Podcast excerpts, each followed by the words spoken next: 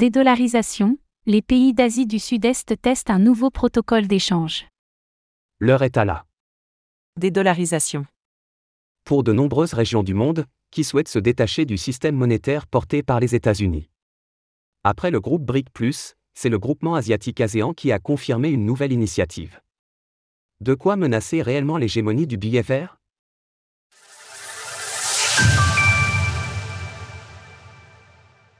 L'Asie du Sud-Est souhaite se détacher du dollar.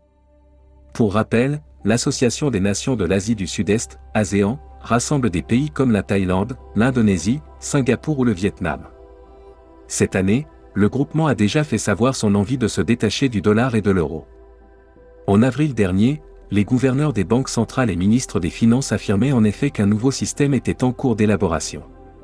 L'Indonésie, la Thaïlande, la Malaisie et Singapour ont donc déjà commencé à tester de nouvelles technologies reposant sur des QR codes pour utiliser davantage leurs devises locales. Cette semaine, ce sont le Vietnam, les Philippines et Brunei qui rejoignent cette phase de test, afin de continuer à créer des passerelles entre les différentes monnaies. Au cours d'une réunion de l'ASEAN, le gouverneur de la Banque centrale d'Indonésie, Peri Warjio, a confirmé que ce réseau de paiement serait étendu à la région entière. Cet engagement va aider à Faciliter les paiements transfrontaliers de manière sécurisée et aisée. Graduellement, tous les pays vont devenir connectés. avec l'utilisation de devises locales. Un réseau de paiement local pour ne plus être influencé par les autres économies. Les accords sont pour l'instant bilatéraux, c'est-à-dire entre deux pays. Mais l'ASEAN s'attend à ce que les pays concernés soient tous interconnectés d'ici à la fin de l'année. Pour les utilisateurs particuliers, c'est une nette avancée, les voyageurs peuvent simplement scanner des codes QR sur leur mobile pour acheter des biens et services d'un pays à l'autre, sans se soucier d'échanger de la monnaie.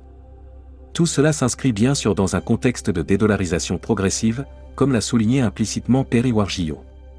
Cela promouvra également la stabilité à la fois dans la macroéconomie et dans le système financier, et cela permettra de répondre à un risque de vulnérabilité externe élevé. Ce que le gouverneur désigne ainsi pudiquement, c'est en partie l'influence du dollar, et notamment les sanctions internationales qui lui sont liées.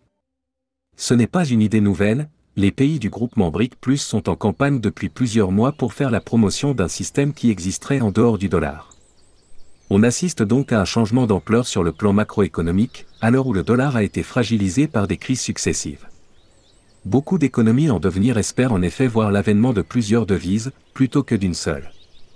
Et il semblerait que le monde se dirige vers ce scénario de manière plus rapide qu'anticipée.